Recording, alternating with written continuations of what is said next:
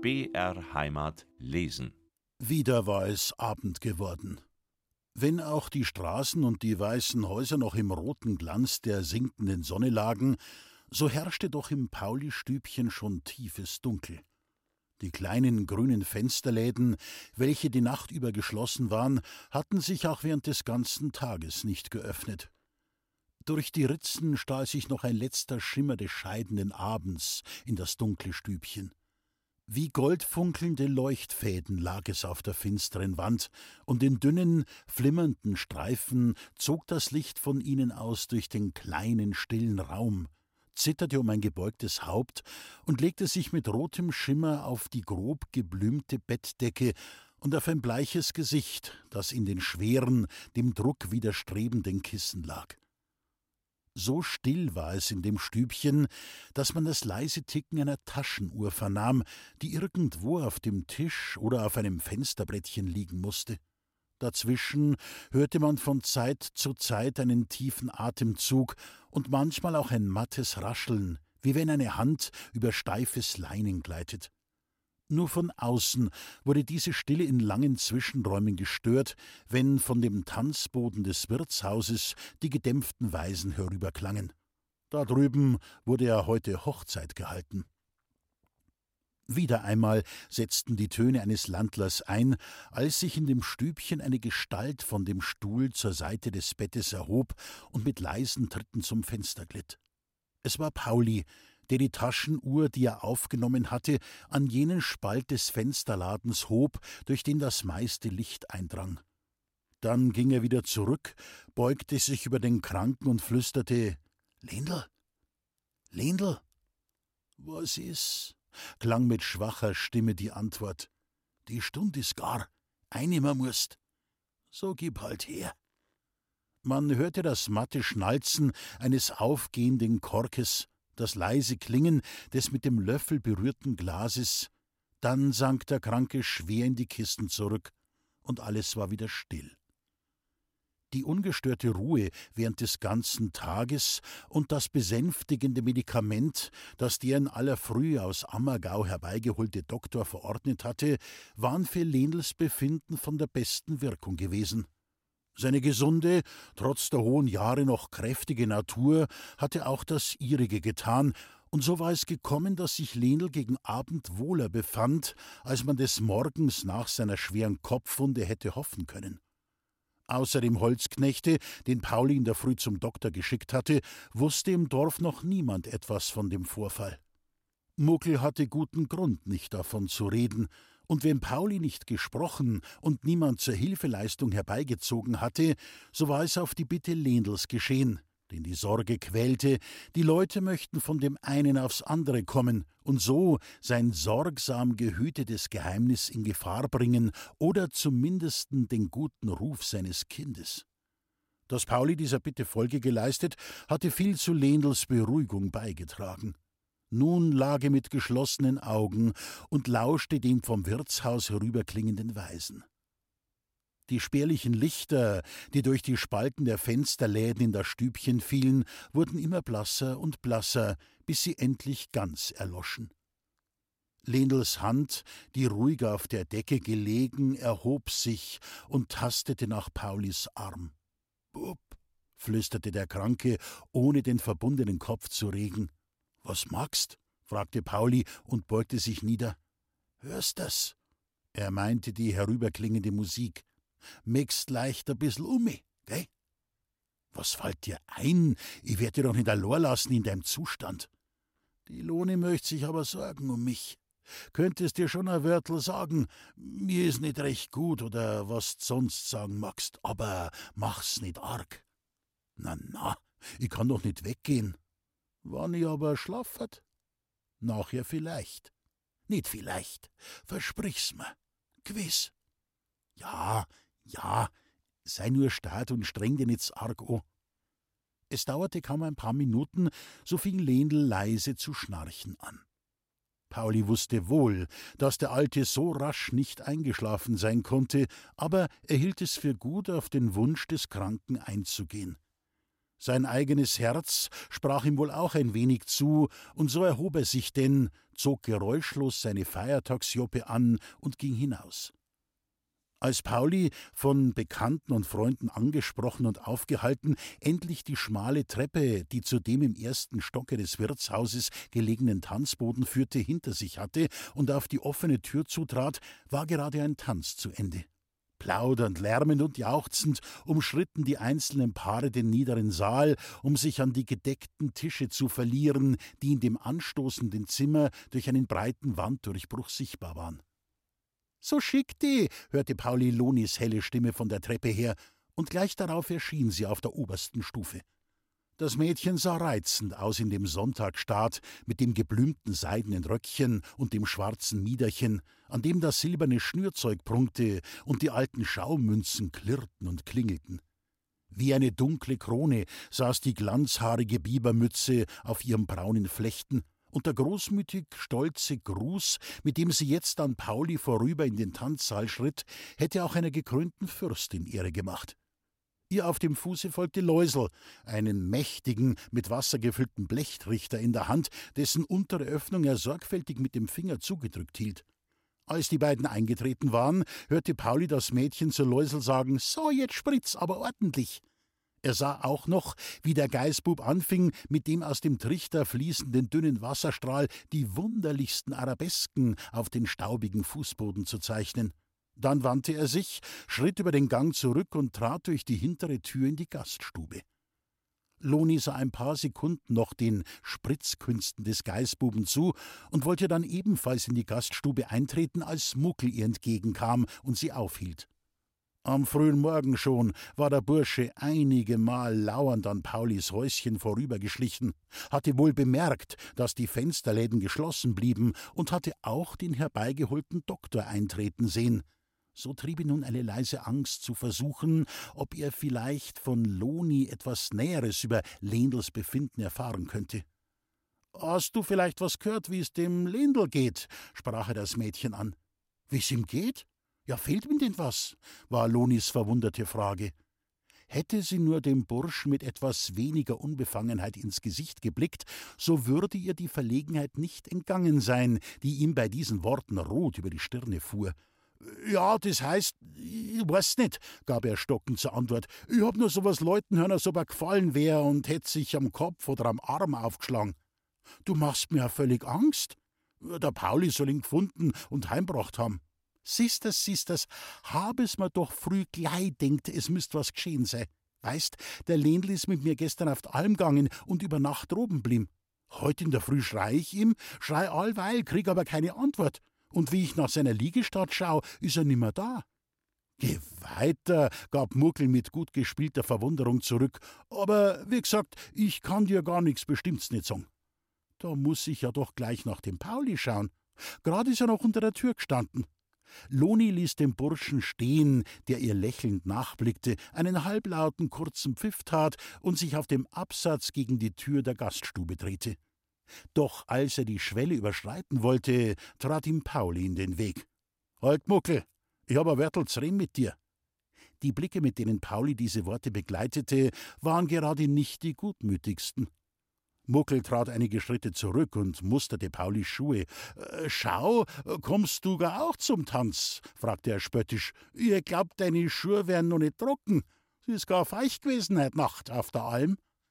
Wie ein Blitz kam Pauli der Gedanke, Muckel könnte verborgen im Gebüsch alles mit angehört haben, was Lenel gesprochen hatte. Einen hastigen Schritt machte er gegen den Burschen und fasste ihn mit eisernem Griff am Arm. Muckel musste eingeschüchtert und zum Schweigen gezwungen werden, sei es auch um den Preis einer Unwahrheit.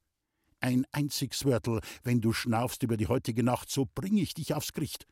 Der Lendl liegt bei mir daheim im Sterben, dass das weißt. Muckel erblasste. Doch sein Gesicht nahm einen trotzigen Ausdruck an. Was geht denn das mich? Sei Staat, herrschte ihn Pauli an und ließ seinen Arm fahren, denn er sah, dass Loni aus der Tür trat und auf ihn zueilte. Pauli, ist wahr, was ich über den Lenel gehört hab? fragte das Mädchen in Sorge. Von wem hast du was gehört? Und mit großen Augen sah Pauli in Lonis Gesicht. Grad vorhin, vom Muckel. Pauli sah sich nach dem Burschen um, der es für geraten gefunden hatte, sich schweigend zu entfernen. So, von dem hast was gehört, sagte er langsam. Aber wie kommst du nachher dazu, dass du mich um den Lendl fragst? Ja, du hast ihn ja gefunden, hat der Muckel gesagt. Ist denn nicht so? Ja, ja, es ist schon so, gab Pauli zögernd zurück. Aber ich möchte nur wissen, wie der Lendl dazu kommt, dass ihm sowas passiert. Ah, ich denk mir halt, er wird in aller Früh aufgestanden sein, um dir einen Buschen zu brocken, damit er dir gleich eine Freude machen könnt, wenn du aufwachst. Der gute Mensch. Und da wird's halt noch ein bisschen finster gewesen sein und dann, na ja, und da wird er halt dann gefallen sein. Aber wie kommst denn nachher du? Ich war heut in der Früh schon im Wirtshaus da, fiel Pauli dem Mädchen hastig ins Wort, um dir einen Gruß auszurichten vom Lädel und dir zu sagen, du sollst keine Angst nicht haben und es wär nicht so arg.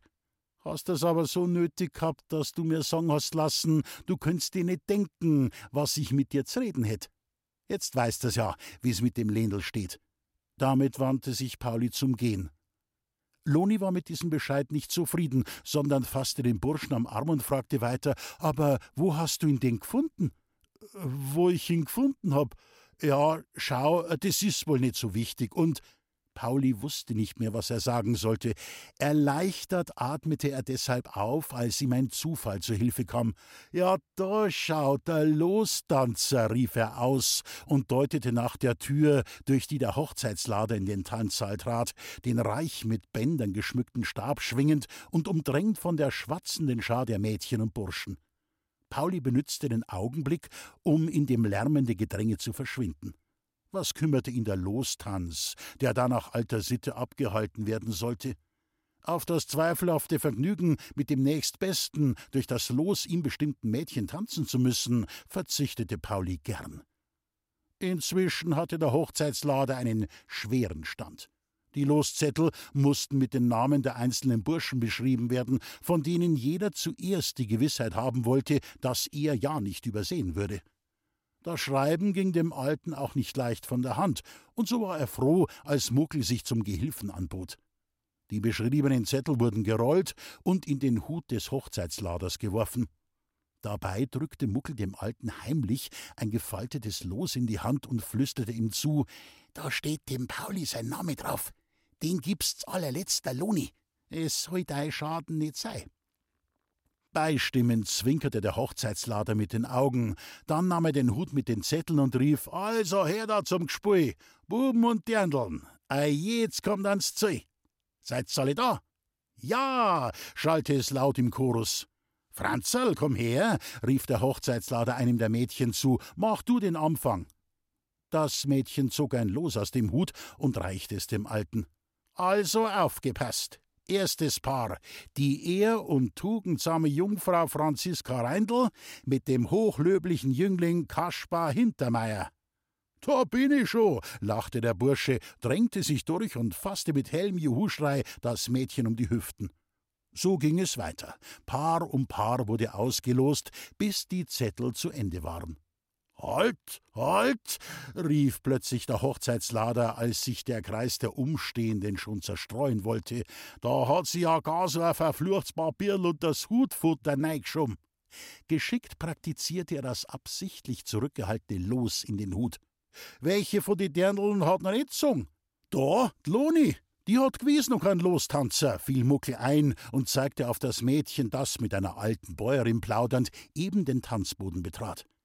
Der Hochzeitslader schritt auf Loni zu, und der ganze Kreis drängte sich ihm nach. Was ist denn, Loni? rief der lustige Alte das Mädchen an. Du wirst doch beim Spiel keine Ausnahme nicht machen. Schau, da ist grad nur ein Los da. No, so geh her, dass Ruhe is, gab Loni lächelnd zur Antwort, nahm das Los aus dem Hut und reichte es dem Hochzeitslader.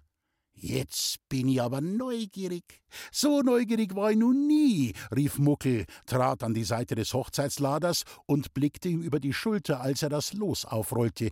Der Pauli, lachte er auf. Letztes Paar, die ehrengeachtete Jungfrau Apollonia Höfelmeier und der tugendsame Jüngling Paulus Loder, Herrgottschnitzer von Ammergau.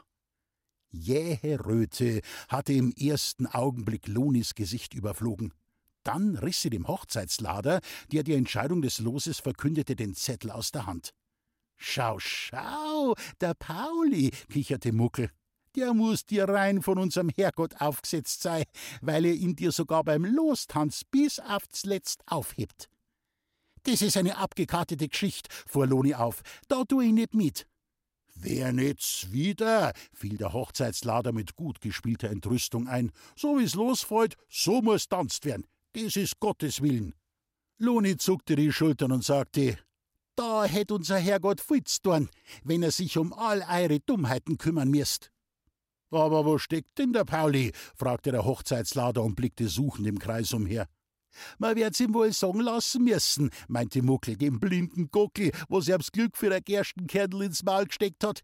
Geh weiter, Läusel, rühr dich, schnauzte er den Geißbuben an, der sich neugierig herbeigedrängt hatte.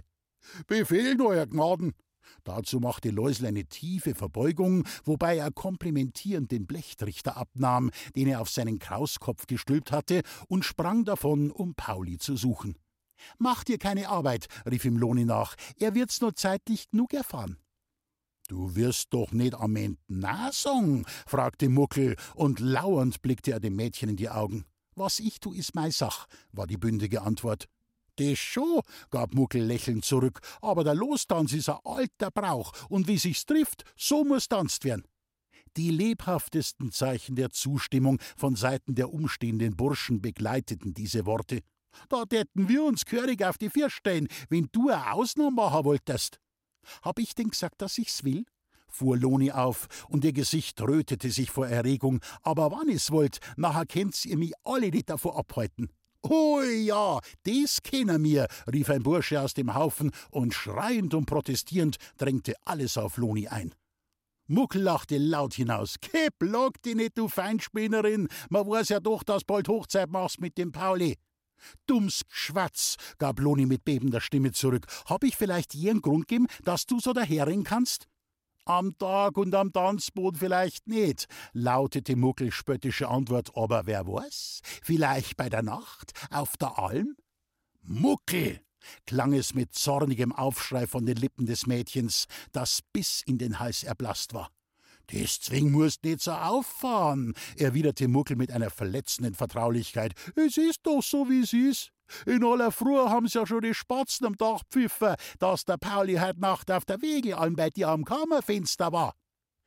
Dem Mädchen stockte der Atem. Der Pauli? Am Maim? Da ist der Pauli, klang Läusels Stimme von der Tür her. Und Pauli, dem die Freude über den glücklichen Zufall aus den Augen leuchtete, drängte sich schon durch die Umstehenden. Ja, Loni, ist denn wahr, du und ich, das ist ja doch das reinste Glücksspiel. Erfreit hab ich, dass ich gleich narrisch werden kann. Und schau mal, wirst die gewiss nicht müssen mit mir.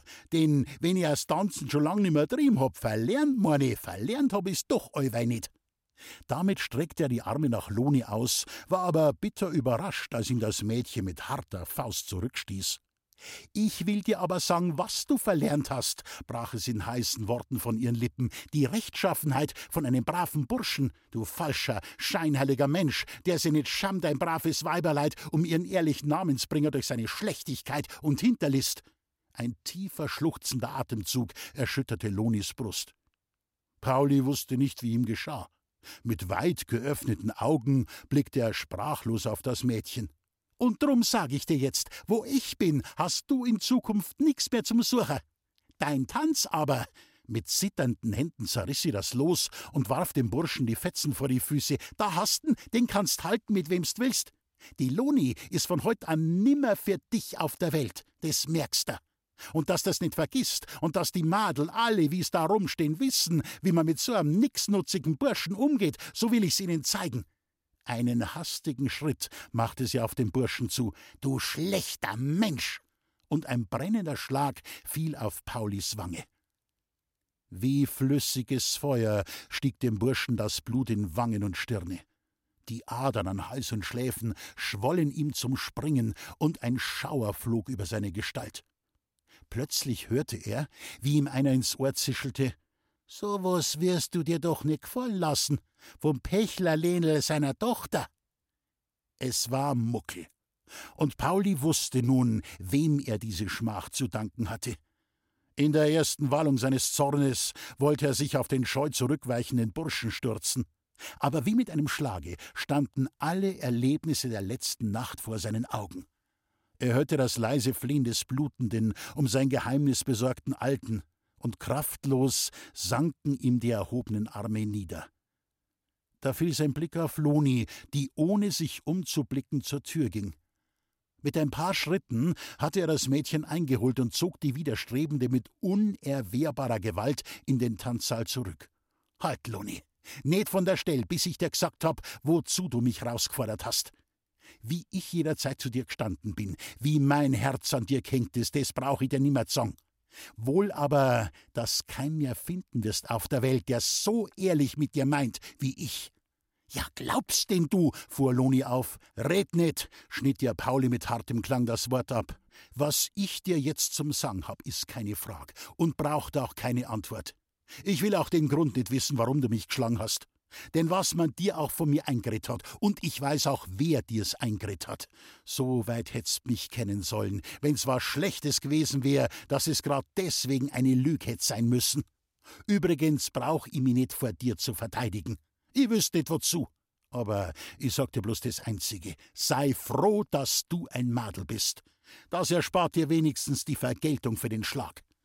Paulis Fäuste ballten sich bei diesen Worten, und aus seinen Augen blitzte der heiße Zorn über die erlittene Schmach. Mit großen Augen blickte Loni auf den Burschen, der vor ihr stand, ein Bild zürnender Männlichkeit. Es wurde ihr bange vor diesen flammenden Blicken. Unwillkürlich trat sie einen Schritt zurück und umklammerte, wie schutzsuchend, mit zitternden Händen den Arm einer Freundin. Da fielen Paulis Augen über die auf dem Boden zerstreuten Fetzen des zerrissenen Loses, und seine Lippen zuckten in erzwungenem Lächeln. Die Fetzen vom Los hätt's mir auch nicht vor die Firs brauchen, denn dass ich noch mit dir tanzen wollt, das wirst du wohl nicht glauben. Zwar, wann ihr wollt, musst nicht meinen, dass mich was abhalten könnt. Er trat vor Loni hin und hob ihr langsam seine starken Arme bis an die Augen. Da, schaust du an, die zwei Arm, mit denen lupfer dich dich in Tö. Dabei fasste er Loni mit beiden Händen um die Hüfte, schwang sie mit gestreckten Armen hoch über den Kopf empor, und indem er sich ein paar Mal um sich selbst drehte, wirbelte er das Mädchen im Kreis herum, dass die Röcke flogen. Mit so kräftigem Ruck stellte er sie dann zur Erde nieder, dass Loni rückwärts taumelnd und mit beiden Händen nach einer Stütze haschend in die Arme ihrer Freundin sank. Ein Blick aus Paulis Augen flog noch über das zitternde Mädchen. Da stehst. Und wenn's jetzt du sagst, zwischen uns is nix und zwischen uns wird nix, nachher kannst recht haben. Püt dich Gott. So hart waren diese drei Worte noch nie über Paulis Lippen gekommen, und noch nie waren sie von einem so zornfunkelnden Blicke begleitet gewesen wie dem, mit dem sich der Herrgottschnitzer von Loni wandte. Scheu wichen die umstehenden Mädchen vor ihm zurück, und auch die Burschen machten gutwillig Platz, so dass Pauli, während ihm all diese verdutzten Augen nachguckten, durch eine förmliche Gasse schreiten musste, um die Tür zu erreichen. Noch ein Schritt, und er war verschwunden. Auf Loni war es wie ein lähmender Bann gelegen halb auf den Knien, von den Armen ihrer Freundin gestützt, und mit der zitternden Hand am Munde war sie regungslos verblieben und hatte mit verstörten Augen Pauli nachgeblickt. Und als er durch die Tür verschwunden war, erschütterte ein krampfhaftes Schluchzen Lonis Brust. Sie sprang auf, riss sich mit zornigem Ruck von ihrer Freundin los und stürzte davon, mit beiden Händen das Gesicht bedeckend um vor all den neugierigen Augen, die ihr mit unverhehlter Schadenfreude nachblickten, die hervorbrechenden Tränen zu verbergen.